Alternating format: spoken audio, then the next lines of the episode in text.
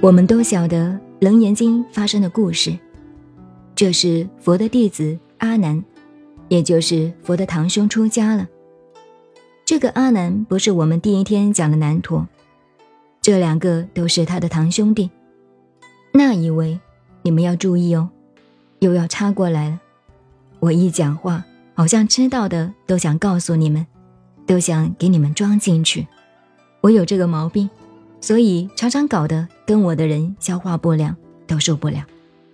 老师啊，你真好，可是我们的脑袋、我们的头不像你呀，装不下来呀，急死了。可是我呢，不管，反正你是个人，是个皮带，是个尼龙带，我有东西就向里头装。你看，奇怪吧？佛两次重要说法，刚好碰到两个兄弟。一个跟他讲生死问题，那么经上翻译也叫“佛为阿难说入胎经”；一个是《楞严经》，又碰到生命、男女关系，又是这两个兄弟闹的。但是我们也晓得，释迦牟尼佛走了的时候，有四个弟子都是阿罗汉，照佛法的道理，现在都还在，要他们暂时不涅盘。等到弥勒佛来再涅盘，一个是迦摄尊者，现在还在极足山入定，等到把衣钵交给弥勒佛，才准许他涅盘。第二个是佛的儿子罗后罗，佛暂时要他不要涅盘，都是修安诺波罗的。第三个是我们出家人常常饭堂里邀请的宾陀罗尊者，普陀山以前呢。这里大概也回来。这里分号吗？本号在浙江普陀山。以前呢，第二次大战以前有许多人。大居士常常发心打千僧斋，请一千个和尚吃饭。所谓一千个和尚来吃饭，受供养的时候有视线，每一个前面，以前民国初年，一个人一块钱，一千块了，还吃饭。宾土卢尊者也会来，也是普通和尚。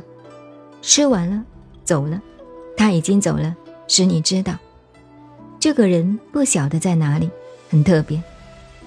所以奔土卢尊者常常受人请，是佛给他的命令。为什么呢？大犯了戒。他是印度另外一个国家当宰相，后来忽然他要出家了。出家了就悟道了，佛知道他已经得到了神通，但是佛的戒律不准玩神通。有一天大家一起打坐，有一个外道婆罗门造了一个钵，一个饭碗，故意逗这个佛教的婆罗门教。这个婆罗门也玩了花样，把这个钵造好，想个办法，那我怎么样呢？摆在虚空很高的地方。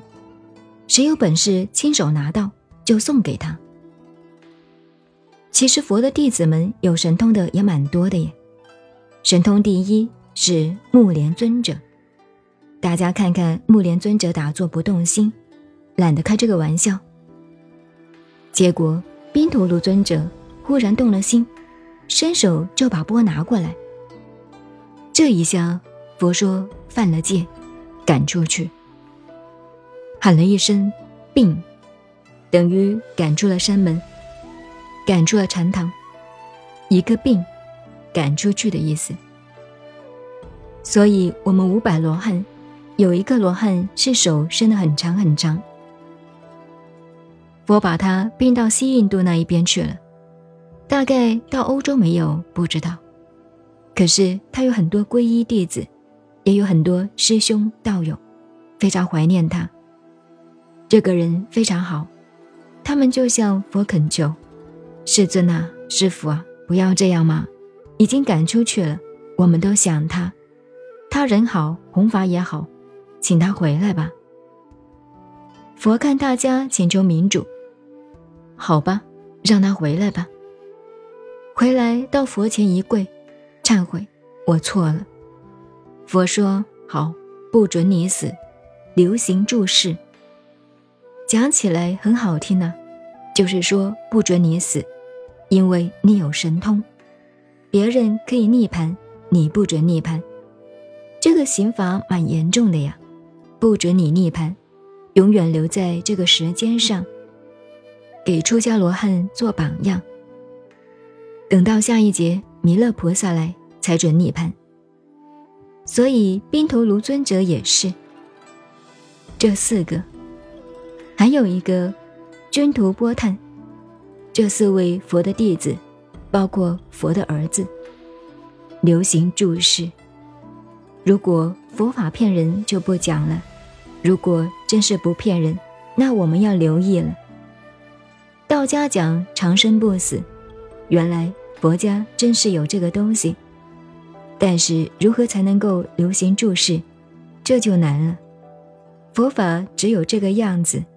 不管你显教、密教，没有真正讲这一个方法。